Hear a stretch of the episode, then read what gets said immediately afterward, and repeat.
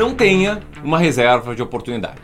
Isso mesmo. Se você quer maximizar o seu patrimônio, crescimento patrimonial, isso aqui é uma furada. E nesse vídeo eu vou te provar o porquê. E vou te provar não com argumentos, não mostrando meu ponto de vista, mas sim com estatísticas, porque não faz sentido ter uma reserva de oportunidade na maioria dos casos. E vou citar também aqueles dois casos em que, na minha opinião, até eventualmente, quem sabe, poderia fazer sentido. Então, se você está empolgado pelo que está por vir, Presta atenção nesse vídeo. E se você caiu de paraquedas aqui, seja bem-vindo ao clube. Te convido para te inscrever aqui no canal, apertar no sininho para receber notificações de vídeos novos. E também para deixar aqui embaixo, enquanto roda a vinheta, a sua opinião sobre reserva de oportunidade antes de chegar ao final desse vídeo, beleza? Pois quero ver se você mudou de opinião ou não.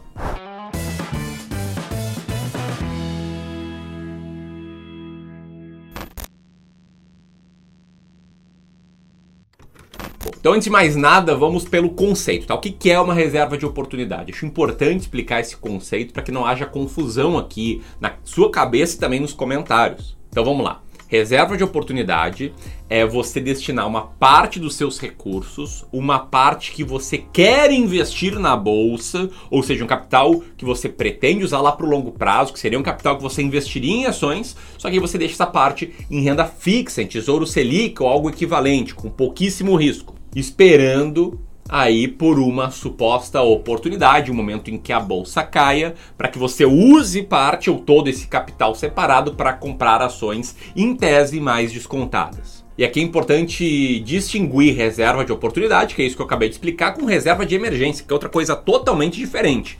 Embora seja adequado investir no Tesouro Selic para reserva de emergência, eu recomendo muito que você tenha uma antes de investir em ações, é essencial. Só que aí uma reserva que você vai usar em casos de emergências pessoais. Sei lá, bateu o carro, estourou o cano da casa, deu uma infiltração, roubaram seu celular, aí você usa reserva de emergência, tá? São coisas diferentes, alinhados? Eu super a favor da reserva de emergência. Dito isso, também quero esclarecer aqui que esse vídeo não é para ser um ataque a qualquer educador financeiro que seja a favor de reserva de oportunidade. Tem muita gente boa, tipo o Thiago Negro, que eu acompanho, sou fã e fala a favor disso, mas é mostrar com evidências porque eu acredito que não faz sentido para 99% das pessoas. Por isso, eu quero começar com essa imagem que está na tela agora um estudo que a gente fez aqui no Clube do Valor. A gente pegou a base de dados do Economática e a gente trabalhou essa base de dados internamente para te mostrar o seguinte.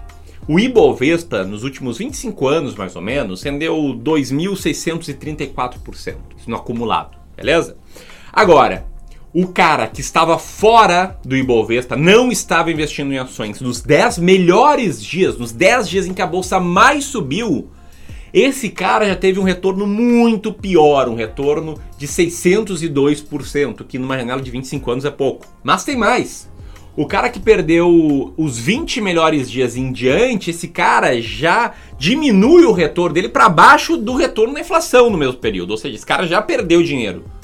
Talvez não nominalmente, mas já perdeu. E o camarada que perdeu 50 melhores dias, esse cara teve uma queda na carteira de quase 55%, isso em 25 anos, um resultado pífio, esdrúxulo, horroroso. O resumo aqui desse estudo é que se você perder os melhores dias, você vai perder parte relevante do seu retorno.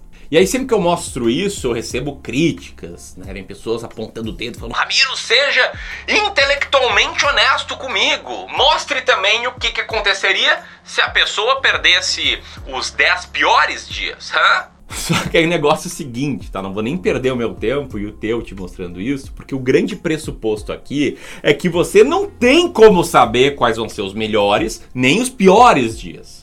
Talvez você estiver começando agora e tal, pode ter a ilusão de que dá para saber, de que dá para prever, de que você tem uma bola de cristal, mas não tem. Ninguém consegue prever. Você não consegue, eu não consigo. Os picaretas lá que vendem dinheiro rápido e fácil também não conseguem. O que a gente tem como garantir é estar comprado sempre o dinheiro que a gente quer estar comprado em ações. Isso é certo. Sem contar, né, que o que eu tô falando aqui significa que a reserva de oportunidade pressupõe que você vai perder os melhores dias com essa parte do seu capital que vai estar tá paradinho em caixa. Outra coisa que eu quero trazer aqui, o que, que é uma oportunidade? Tem muitos acham que ah, quando a bolsa cai 10% é uma oportunidade. Então te liga só nessa tabelinha. O que, que ela indica, tá? Ela indica que a queda máxima da bolsa desde os anos 90 até aqui foi de 65%, ponto máximo ao mínimo. E principalmente que em 61% dos dias a bolsa está caindo 10% ou mais em relação à máxima histórica. Ou seja, é normal a bolsa estar 10% abaixo da última máxima histórica. E você pode pensar, não, Ramiro, para mim uma oportunidade é a bolsa caindo 25%. Beleza?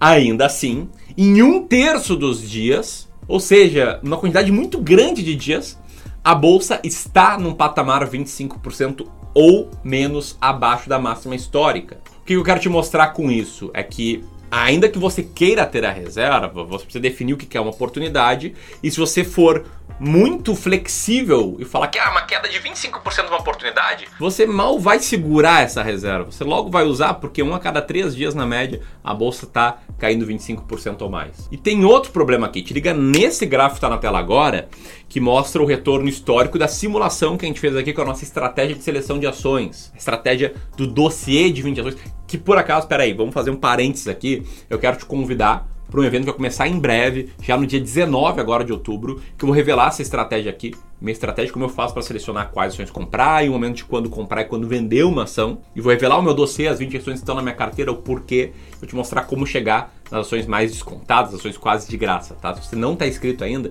cara, aperta aqui e na página que vai abrir coloca lá seu nome, seu e-mail. Vai ser um mega evento online gratuito por poucos dias. E logo depois desse evento vou abrir as vagas meu curso completo Descomplicando o Mercado de Ações 2.0, beleza? Mas aqui, volta pro gráfico, mostrando a simulação da nossa estratégia aqui. E pensa no seguinte cara aqui, ó, que tá com reserva de oportunidade aqui no ano de 2005. Esse cara montou reserva de oportunidade porque a bolsa não parava de subir, né, desde o final dos anos 90 até 2005. E aí ele pensou, não, peraí, quando a bolsa voltar ali pro, pro equivalente, né, ao que estava em março de 2004, pros 10 mil ali, né, não é a bolsa isso, né, a evolução do, do patrimônio, mas assim, quando a bolsa voltar para esse patamar, eu vou comprar. E aí vai subindo, subindo, subindo, ano após ano, você ali com dinheiro em caixa, até que vem uma grande queda. Só que não voltou nem para perto de onde estava antes mais especificamente, nesse caso aqui, a bolsa está no dobro do que estava ali em 2004. E aqui nessa queda, se a sua regra fosse esperar a bolsa cair 25, 30%, você teria usado a reserva, mas teria comprado muito mais caro do que você poderia ter comprado um ano, dois anos antes. E o mesmo vale em vários momentos aqui. Beleza? Até aqui, se você curtiu a linha, deixa um like. Se você não curtiu, eu quero te apresentar outra linha aqui de raciocínio. E eu quero te convidar para imaginar a história de dois investidores, o João e o Pedro. O João vai lá e investe 100 reais na bolsa todos os meses, disciplinado. Todos os meses o João vai lá e coloca 100 reais na bolsa. Já o Pedro, ele tem um dom muito diferente, um super poder praticamente, e que ele só investe 100 reais, aquele dinheiro acumulado, quando a bolsa está no fundo do poço ou seja, no ponto mínimo entre a última máxima e a próxima. Ele consegue prever o futuro. Daí, quando ele, como ele não investe todos os meses, ele vai acumulando aquele dinheiro para investir, né? Quando a bolsa estiver no mínimo. Cara, o Pedro, assim, é. Tipo aqueles picaretas que falam que sabe quando vai subir, que sabe quando vai cair. Isso que ele acerta mesmo. Beleza? Quem vai acumular mais patrimônio? Talvez você pense de cara, pô, vai ser o Pedro, né? Que tem esse super poder. Ele compra ali na, no ponto mínimo entre a última alta e a próxima alta. Esse cara é imbatível. Então te liga só nesse gráfico. Tá, o que eu tô falando aqui foi um estudo feito nos Estados Unidos em dólares, não em reais, é claro. E o que, que a gente tem aqui, tá? Os pontos verdes são as máximas históricas do S&P 500 e os pontos vermelhos são as mínimas que ficaram ali entre as últimas duas máximas. De novo, o João compra todos os meses e o Pedro vai acumulando caixa e só compra nesses pontos vermelhos. Nesse caso aqui, tá? Se você respondeu o Pedro, qual a pegadinha? Você respondeu o Pedro, pô, o Pedro tem superpoder e tal, você acertou. O Pedro realmente teria ganho. Mas por uma margem extremamente pequena em relação ao João, com aquele superpoder de comprar no dia da mínima. E ainda assim, o Pedro, com todo esse superpoder, teria perdido durante os anos de 1995 a 2009. Estaria atrás do João. Só que se a gente alongasse esse prazo, o que, que aconteceria? E se a gente fizesse mesmo estudo olhando a partir de 1975, em vez de olhar desde 1995, como foi no caso anterior. Então, aí o Pedro, com toda a sua capacidade preditiva, o gênio que compra no dia da mínima, ele teria perdido do João. Mesmo sempre, sem exceção, comprando na hora certa, esse cara teria perdido do cara que comprou todos os meses sem tentar prever nada. Sem contar que, nesse exemplo hipotético, imagino que a vida do João seja bem mais tranquila. O cara vai lá, trabalha, poupa dinheiro, faz o aporte e vai.